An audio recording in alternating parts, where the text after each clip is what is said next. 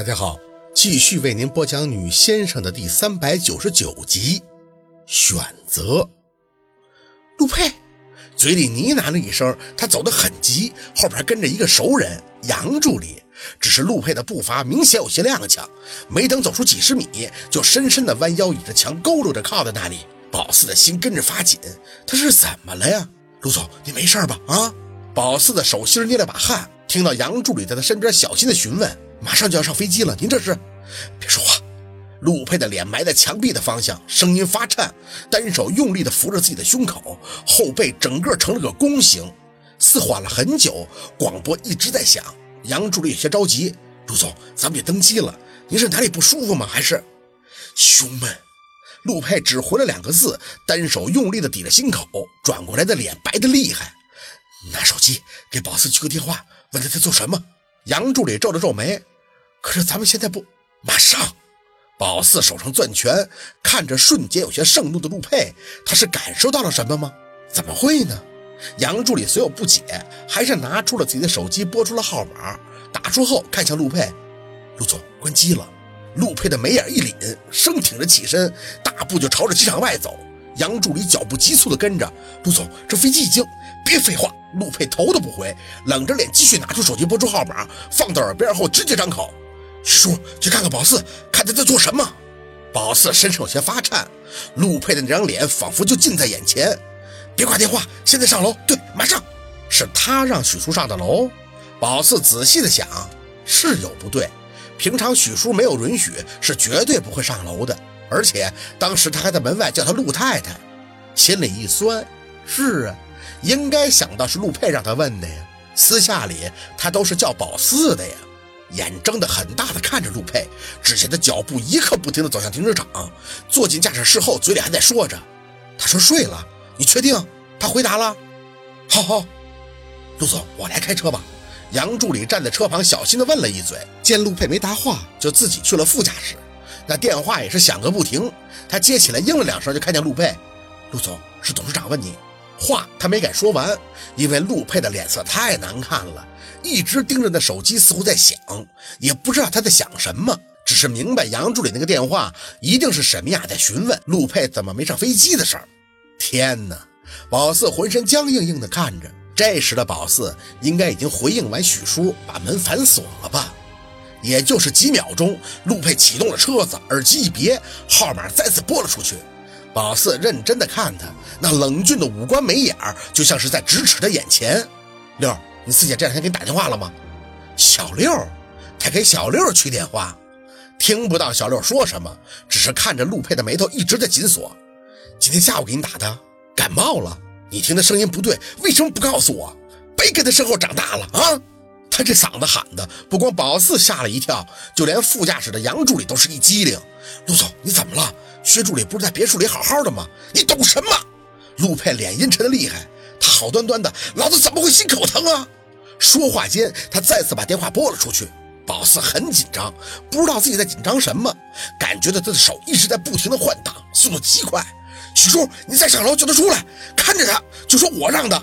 他要休息，你就站在他旁边看着他休息。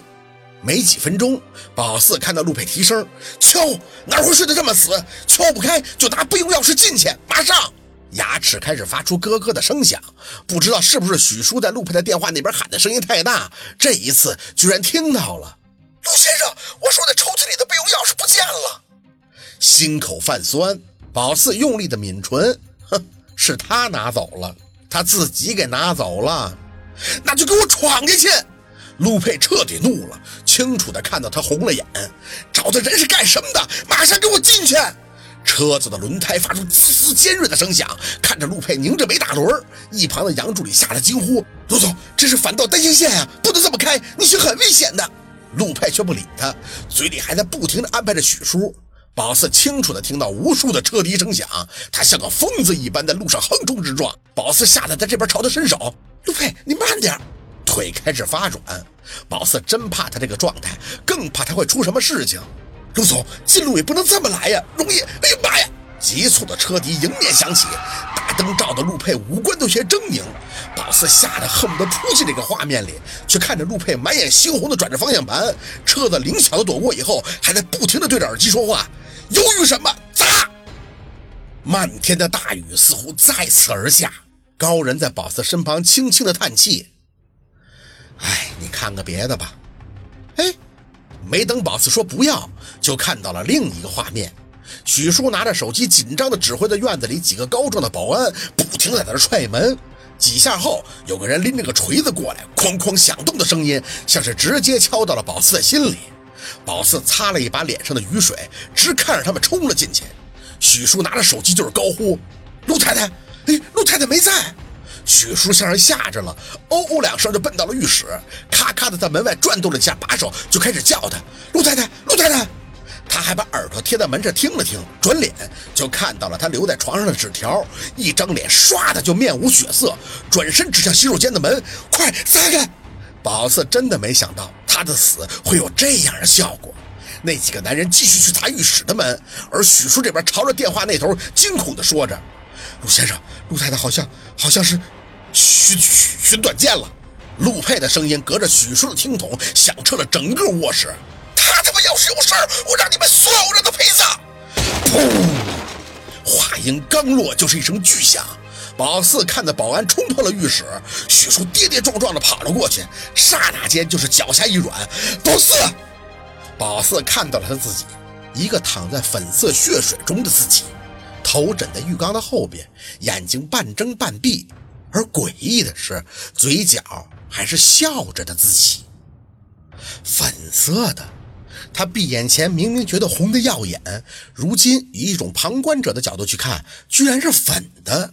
是因为陆佩让许叔进来的及时，所以他的血还没有将水血染吗？人生凌乱，许叔一边和陆佩报告情况，一边指挥保安眼疾手快的将宝四从浴缸里抱出，匕首碰撞落地时还发出清脆的声音。是不是应该感谢这浴室够大呀？所以四五个人居然在同时忙活他。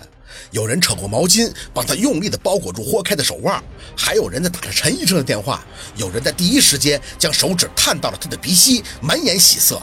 徐管家，还有呼吸，还有呼吸呀！呼吸。听到这两个字，宝四不知道自己在高兴什么，自己还会庆幸自己有呼吸。到处都是乱糟糟的，听不清陆佩在电话那边的声音，只看着许叔接着电话的脸毫无血色。他命人把浑身湿漉漉的那个他小心地放在床上。他们唯一要做的就是给他的手腕止血。有保安还拿着对讲指挥楼下的人开大门，说是让陈医生带着助手直接上楼。宝四的双手揉向自己的太阳穴，这么快，还以为他必死无疑了呢。今天的故事就到这里，感谢您的收听。喜欢听白好故事更加精彩。